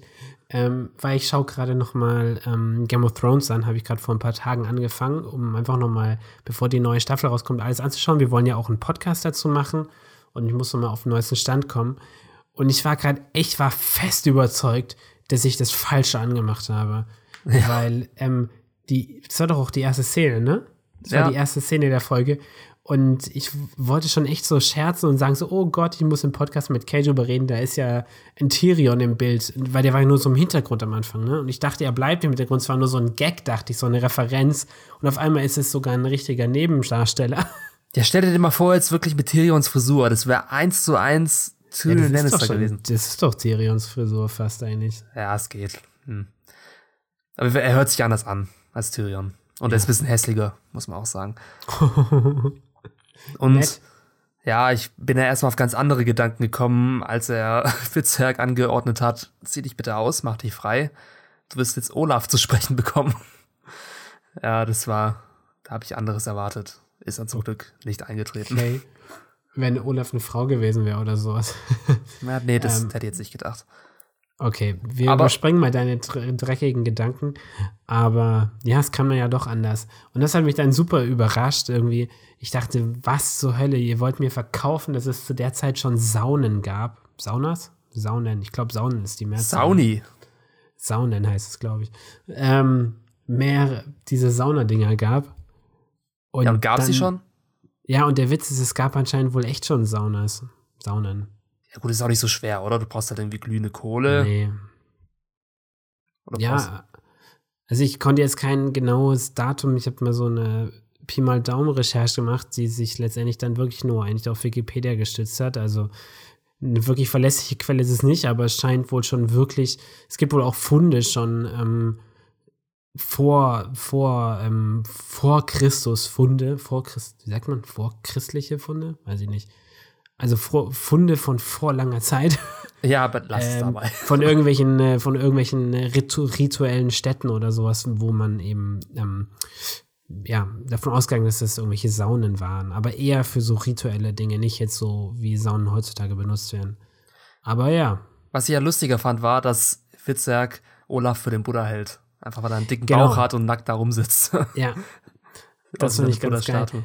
Ich fand es ein bisschen schade, dass es dann so plakativ war, weil ich dachte so, oh, der sieht ja aus wie Buddha und dachte schon, oh, wir können jetzt in dieser Folge rumdiskutieren und so, was das bedeutet. Und dann wurde es aber ja relativ offenkundig gemacht, weil er dann ja auch sagt, oh, ich glaube, du bist der Buddha.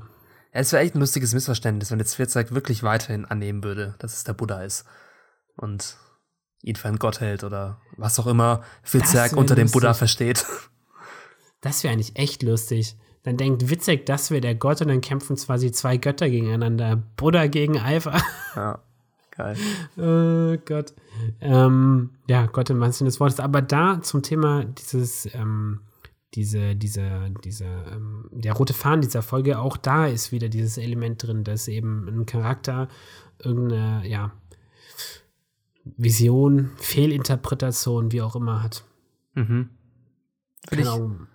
Aber spannend. Aber trotzdem muss ich sagen, dass Fitzerg über sich hinaus wächst als Charakter. Man kann ihn einfach ernster nehmen, er kann für sich alleine stehen, er kann Szenen alleine tragen und ich schaue ihm mittlerweile eigentlich ganz gerne zu. Also sowohl Ja. als Charakter als auch als Schauspieler zwei Schritte nach vorne. wächst auf jeden Fall. Er ist natürlich immer noch, mh, ich meine, jetzt hat er ja sich schon wieder getäuscht, ne? Also er ist immer noch nicht der, ja, ich, ich, ich würde ihn jetzt nicht als meinen Anführer wählen. Ich würde ihm jetzt vielleicht nicht in den Tod folgen, aber Nee, er hat sich nicht getäuscht. Also bei der Buddha-Sache schon, aber mit dem anderen nicht. nee. Aber es ist auf jeden Fall cool. Ich mag auch, wo er hingeht. Trotzdem, ich nochmal kurz diesen Buddha-Ding. Mir war das trotzdem ein bisschen zu viel. Es war mir ein bisschen zu kitschig inszeniert. Ich, weißt du, hm, es macht schon Sinn, es, dass er jetzt dachte, es wäre so Buddha, aber es war dann doch so ein bisschen zu gewollt. Also, weißt du, dieser ganze Look auch von dem Typ danach, du, mit diesen Ohrringen und so, das sieht halt immer noch zu sehr so Buddha-mäßig aus.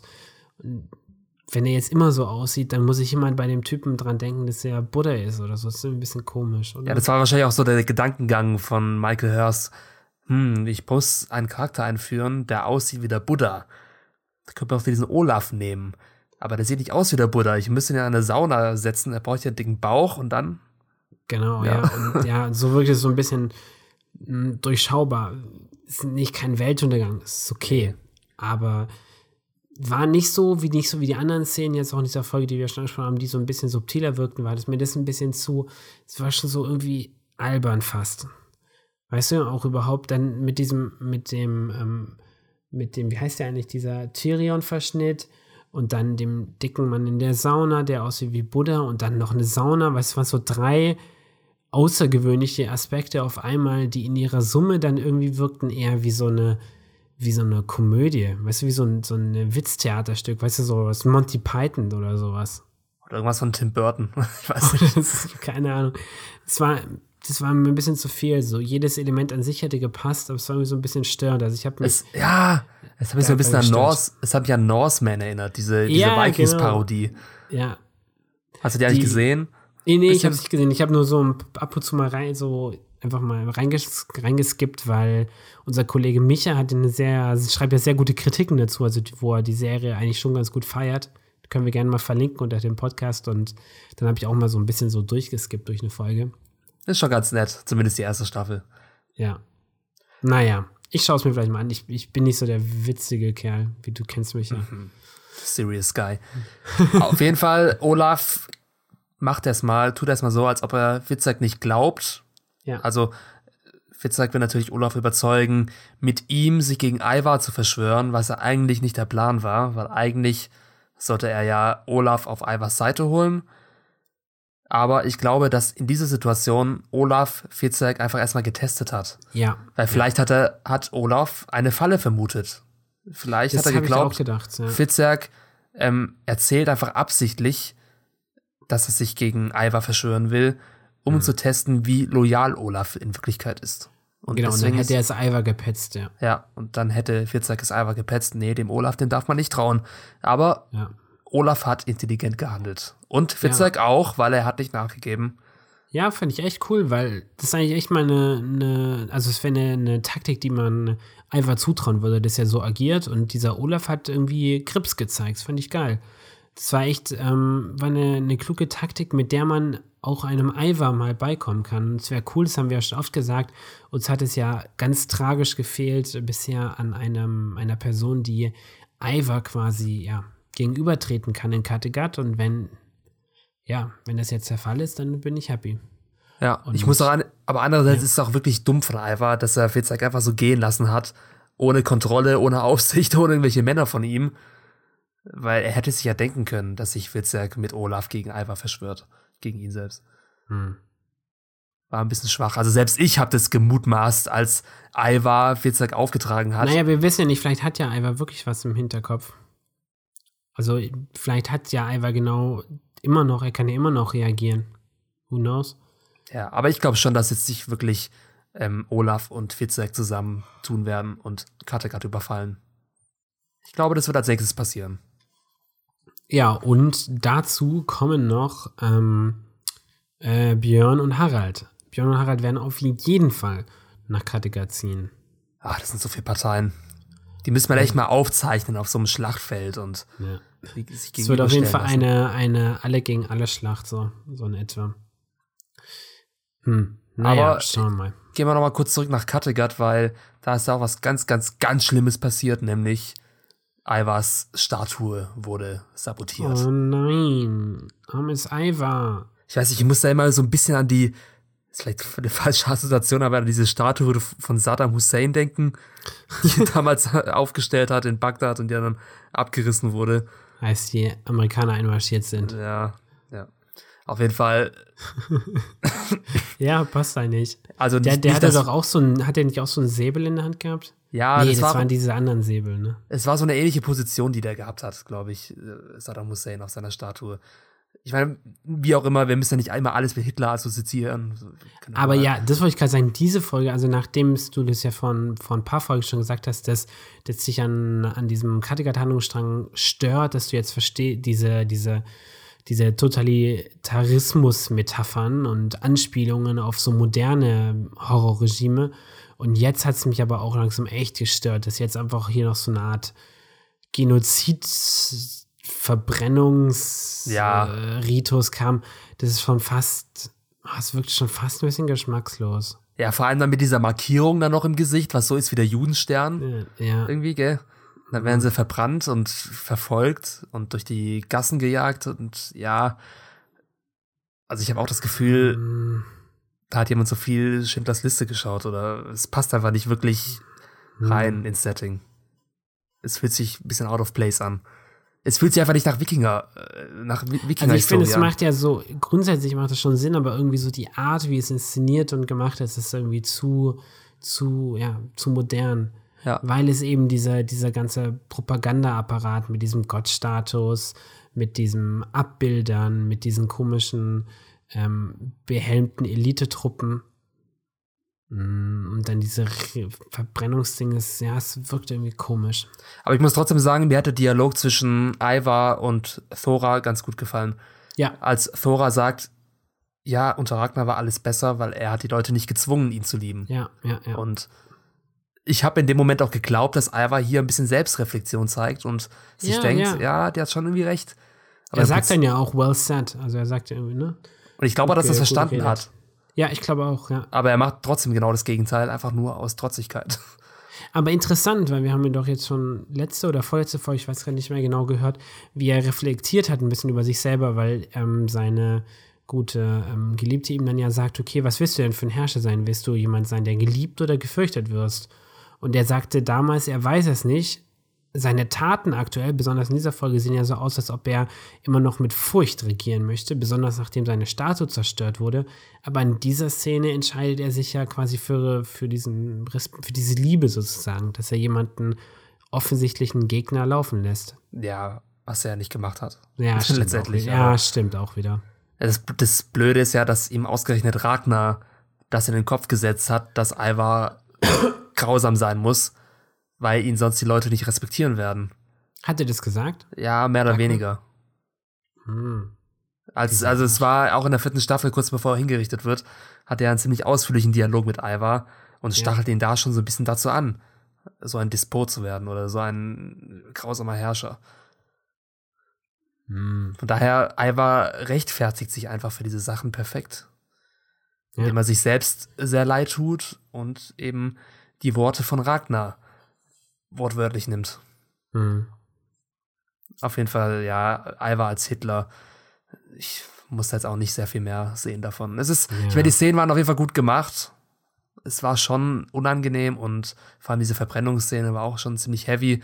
Hat mir für Thora leid getan, dass es passiert Ja, ist. ich, ich ich war überrascht, weil wir hatten uns ja schon drüber unterhalten, dass diese Th- Thora oder wie sie auch mal heißt, so wenig Background-Story hat dafür, dass ich wirklich für sie irgendwas empfinde. Aber diese Szene ging mir trotzdem sehr nahe. Also ähm, ihre, ihre Todesszene, die war, die hatte schon was, wo ich sagte, uff.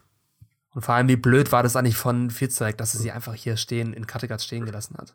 Ja, Hätte sie einfach Mann, mitnehmen echt. können. Es wäre klar, Ja. dass sowas passiert. Aber naja. Hm. Naja, das hätte ich nicht erwartet. Also das war schon. Ich, die Frage ist halt, wer hat diese Statue zerstört? Also ist das vielleicht. Ja, war doch, äh, war doch Thora, oder? Das hat niemand gesagt, oder? Zumindest, oder Thora und die äh, Sippschaft von ihr, diese Leute mit dem Mal im Gesicht. Ich glaube nicht. Also, das sind vielleicht welche, die verpfiffen wurden, weil ähm, er hat doch, äh, Ivar hat es doch schon mal gesagt, quasi bei dieser einen Rede, diese untersichtig gefilmte Rede war das, glaube ich, da sagt er doch auch, oder nee, es war letzte Folge, sagte er doch auch, dass ähm, eure Nachbarn, achtet drauf, eure Nachbarn könnten die, die Verbösen sein oder sowas.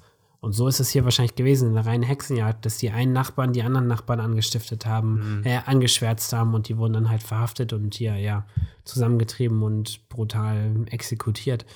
Aber, aber ich weiß, es hat sich für also mich. Für mich war das jetzt nicht klar, dass Thor da das war. Und ich glaube auch nicht, nachdem auch ähm, Witzek er gesagt hat, sie soll aufpassen, dass sie dann sowas macht. Also. Ja, ich weiß nicht, aber es hat sich trotzdem ein bisschen wie ein Geständnis angehört, was Thora da gesagt hat zu Alva. Ja, es war zumindest nicht, ich glaube, es war eher so, dass sie gesagt hat, ach, was immer ich auch sage, ist jetzt eh zu spät.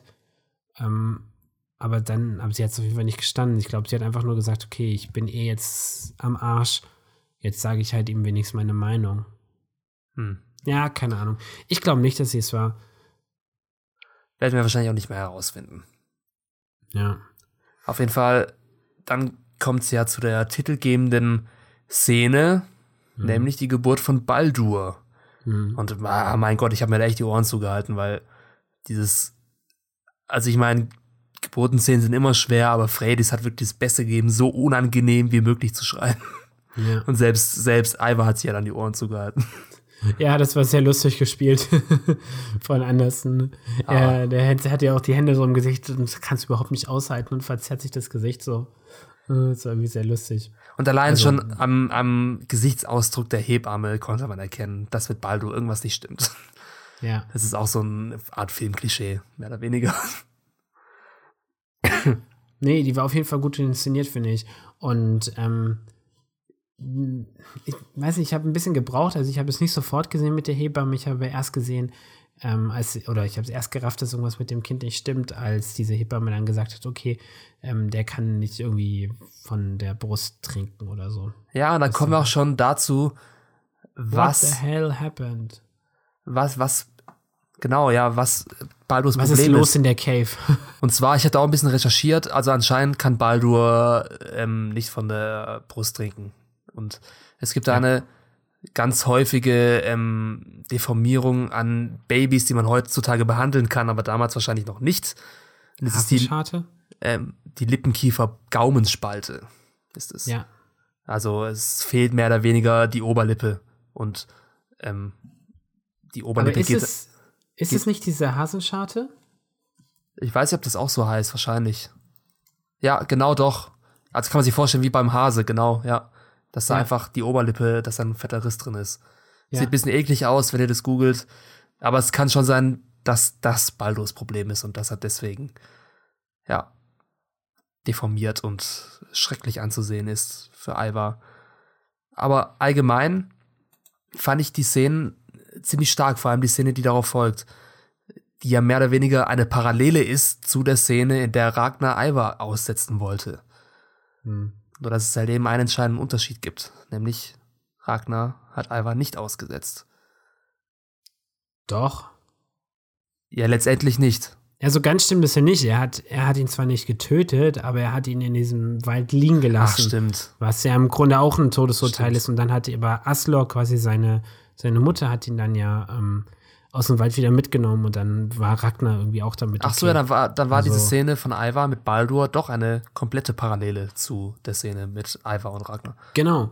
Und das fand ich wiederum sehr intelligent eigentlich. Das war eigentlich ziemlich cool, weil ähm, nachdem wir uns ja Ragnar, äh, nachdem wir ja ähm, Ivar irgendwie schon lange nicht mehr mochten oder so, hat das ja quasi nochmal so seine Geschichte gezeigt und dadurch, das ist eigentlich ziemlich intelligentes Storytelling, dadurch, dass ich in dieser Situation Ivar nicht mag, weil er sein Kind allein lässt, muss ich aber gleichzeitig auch sorry oder so ja, Schmerz empfinden für Ivar, der ja genauso zurückgelassen wurde. Weißt du, was ich meine? Ja, vor allem zeigt auch Ivar in der Szene wieder sehr viel Selbstreflexion. Und er sagt da einige Sachen, die wirklich darauf hindeuten, dass Ivar gar nicht so verrückt ist. Und ähm, zum Beispiel sagt er, du bist nicht ein göttliches Kind, denn du erinnerst mich zu sehr an mich selbst. Also Ivar ja. hält sich wahrscheinlich gar nicht für einen Gott. Er präsentiert sich selbst als Gott, weil er weiß vielleicht, dass ihn anders die Leute nicht respektieren werden, weil er eben ein Krüppel ist. Genau. Und dieses Schicksal genau. will er seinem Sohn Baldur nicht antun.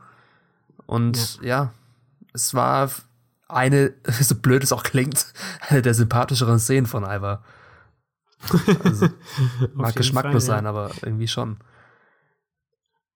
Ja, schwierig, aber das ist cool, weil so eine Szene ist super, weil sie eben mit unseren Moralvorstellungen spielt, weil man kann jetzt hat wieder jetzt Probleme, so in dieser Szene zumindest, dann zu sagen, wer ist jetzt eigentlich hier der Böse, wer ist das Opfer und wer ist der Täter. Mhm.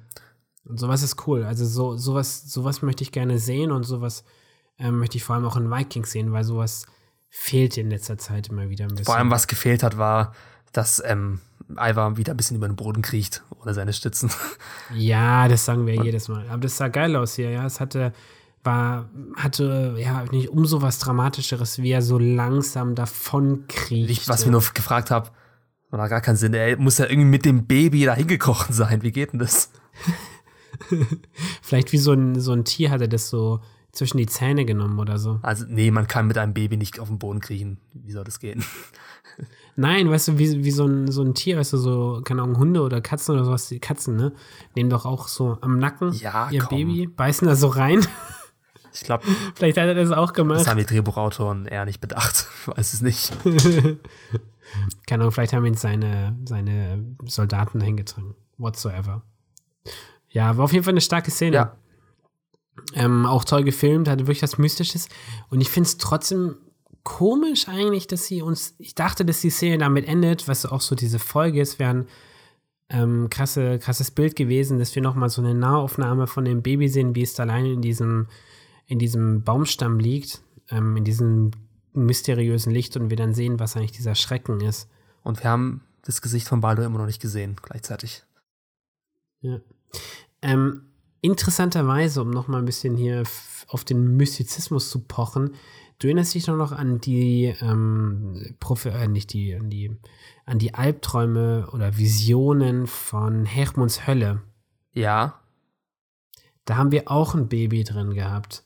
Ähm, ein totes, was in dieser, dieser Hölle liegt. Und wenn mir nicht alles täuscht, müssen wir nochmal nachschauen, dann lag dieses Baby auch in einer, in einem Baumstumpf drin. Mm, stimmt, ja.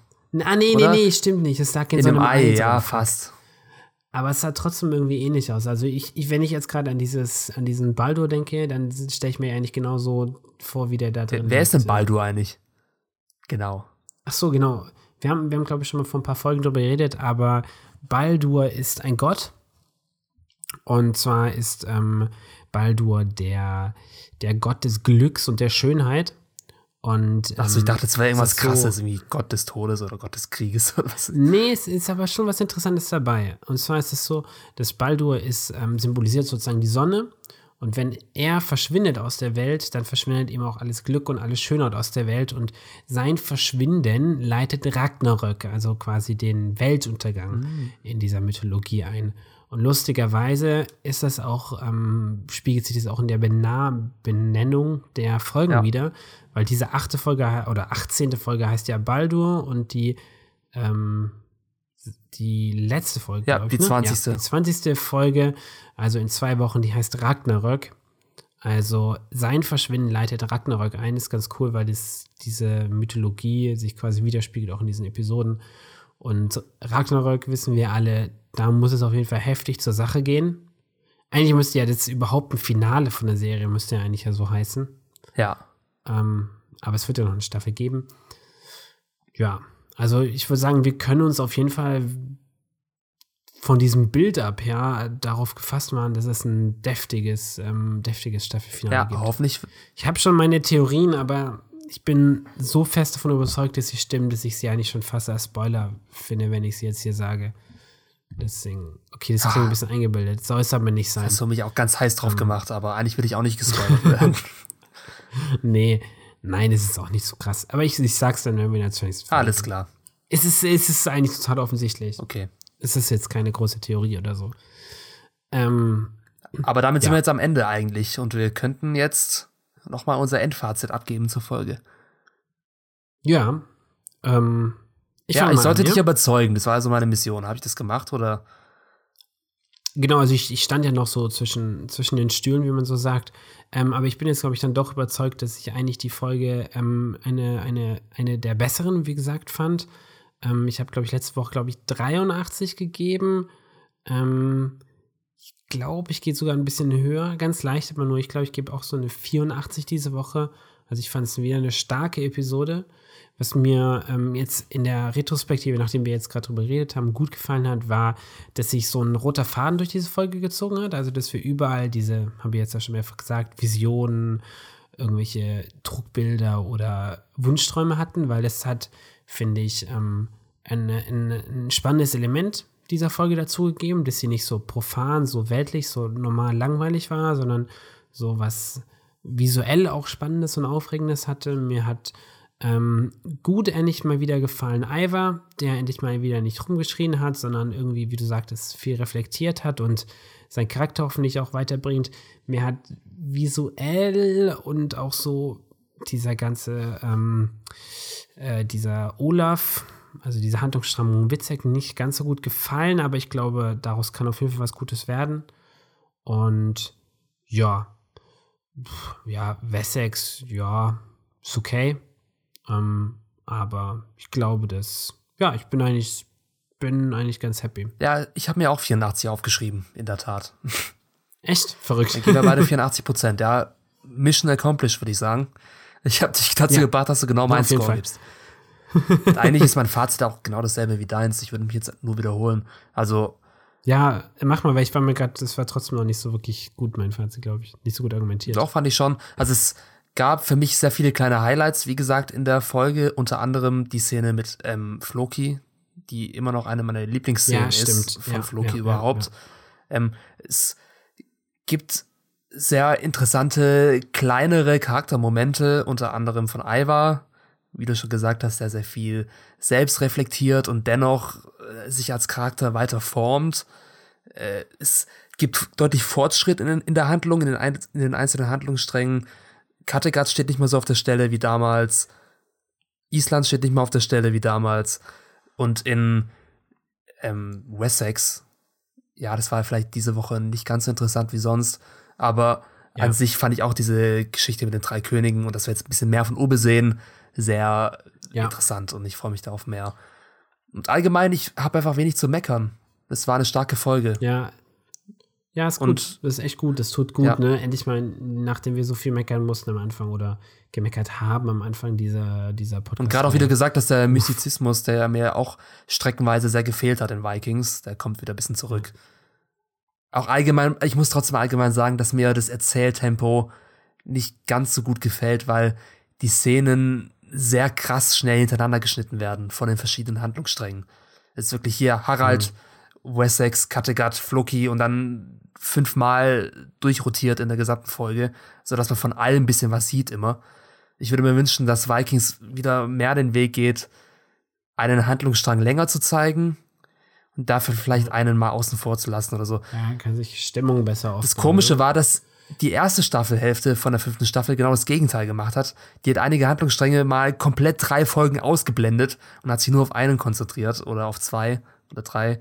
Und jetzt machen sie genau das mhm. Gegenteil. Irgendwo in der Mitte wäre die, die Lösung. Mhm. Aber naja, 84 Prozent, wie gesagt. Sehr gut. Meine, mein Lieblingscharakter ist Ragnar dieser Folge. Oh, komm, das zählt doch nicht. Ich, wir haben ihn ganz kurz gesehen. Ernst? Ja, gut. Nein, natürlich nicht. ähm, ähm, das wäre ja fies. Ähm, ja, ich glaube, ich, ja, ich schwanke ein bisschen zwischen Floki und Harald. Es, aber es ist ein bisschen lame, weil diese Folge wieder halt, ich glaube, letzte Woche war das doch auch schon so, oder? Niemand, finde ich, für mich so schauspielerisch jetzt so wirklich oder auch als Charakter so krass raussticht, dass ich sage, yo, ähm, du hast mich richtig überzeugt. Aber ich glaube, wenn, dann, dann geht meine Stimme an Floki, weil, wie du auch schon gesagt hast, er mit so einer krassen Intensität diese kleine Szene, diese fast schon in der Summe unauffällige Szene ähm, wahnsinnig an die Wand nagelt und, und wirklich aus dem Fernseher heraus mich anschaut, so dass ich, ich gleich aufrecht da in meinem Fernsehsessel saß. Ja. Also das, die Szene hat schon. Ja, für was, mich auch. muss man spielen. Für mich ist auch Floki. Wegen derselben Szene. Ja? Wegen dieser Mic Drop Szene, die es einfach faustig hinter den Ohren hat. Und ja. Ja, sowas macht mir auch Bock einfach, ne? Solche, solche herausstechenden Szenen muss es öfter geben in Vikings, solche Charaktermomente. die man sich so Ja. einrahmen kann. So Charakter-Payoffs Ja, sind das halt genau. auch, ne? Hm. Damit ist Interessant, Floki, wie ja. steht's jetzt bei unserer Rangliste? Ja, Floki hat gerade Alfred überholt. Und zwar, davor war es ja, Alfred hatte vier Stimmen und Floki hatte drei. Und jetzt ist Floki mit fünf Stimmen vorne. Dann kommt Alfred mit vier Stimmen, Rolo mit zwei. Rolo. Ist Äh, Rolo? Und Harald, Judith und Ethelred ähm, sind darunter dann. Ja. Ich hoffe, Folge 1, Staffel 6 heißt Where's Rolo? Wie, what, nee, what happened to Rolo? Wie, like, geil. what happened to the? Ja, aber, aber, ähm, aber spannend, also weil wir beide irgendwie Floki und Rolo und Floki und Alfred ähm, sind bei uns jetzt wirklich mit deutlichem Abstand vorne vor eigentlich allen anderen Charakteren. Ja, wie gesagt, Alfred hat mich in den letzten zwei, drei Folgen ein bisschen enttäuscht. nee, hatte auch nicht so viel zu tun. Ist aber auch okay. Ich meine, es ist eine Serie mit super vielen Charakteren, da kann nicht jeder Charakter immer herausstechen. Das Vor allem, wenn er kein Wikinger ist. Genau, das stimmt. Das stimmt, das hat sich teilweise diese Staffelhälfte ein bisschen komisch angefühlt, dass so die Highlights irgendwie gar nicht mehr mit Wikingern wirklich zu tun hatten. Nicht mit dieser Wikinger-Welt zumindest. Nee, aber ich finde, jetzt sind wir da auf jeden Fall wieder auf einem guten Weg und ich weiß nicht, wie es dir geht, Kay, aber ich freue mich sehr auf die letzten zwei Folgen. Ja, ich halte meine Erwartungen trotzdem wieder neutral und hoffe, dass ich mich wieder positiv überraschen lassen kann.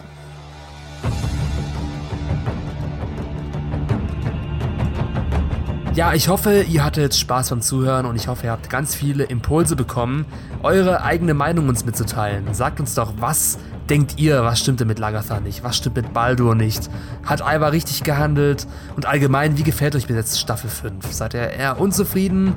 Denkt ihr, das ist äh, Vikings baut immer mehr ab? Oder seid ihr auch unserer Meinung und denkt, ja, die Folge hat wieder ein bisschen was gerissen? Und wenn es euch gefallen hat insgesamt und ihr habt es noch nicht getan, dann abonniert uns doch bitte auf YouTube oder folgt uns auf iTunes oder Soundcloud. Ja, Kay, du hast mir alles weggenommen. Ich kann ja kaum noch was Na sagen. doch, das Wichtigste musst du jetzt auch noch sagen. Ähm, ja, ihr könnt uns auf jeden Fall ähm, noch eine kleine Spende zukommen lassen, wenn ihr das gut was wir hier machen. Und zwar könnt ihr das über PayPal machen, paypal.me. Schaut in der Beschreibung nach. Und ja, darüber würden wir uns sehr freuen. Wir sind ja, wir können uns ein paar Halsschmerztabletten kaufen, okay? Ja. Aber ging doch eigentlich, Nee, ging. oder? Aber ich bin jetzt froh, wenn ich erstmal jetzt wieder ein paar Stunden nicht reden musste. Ja, ich tue mir jetzt auch aushusten. Sehr gut. Dann hören wir uns nächste Woche hoffentlich wieder in alter Frische. Ja, und dann wissen wir endlich, was in der Höhle passiert. Bis dann. Bis dann. Ciao, ciao.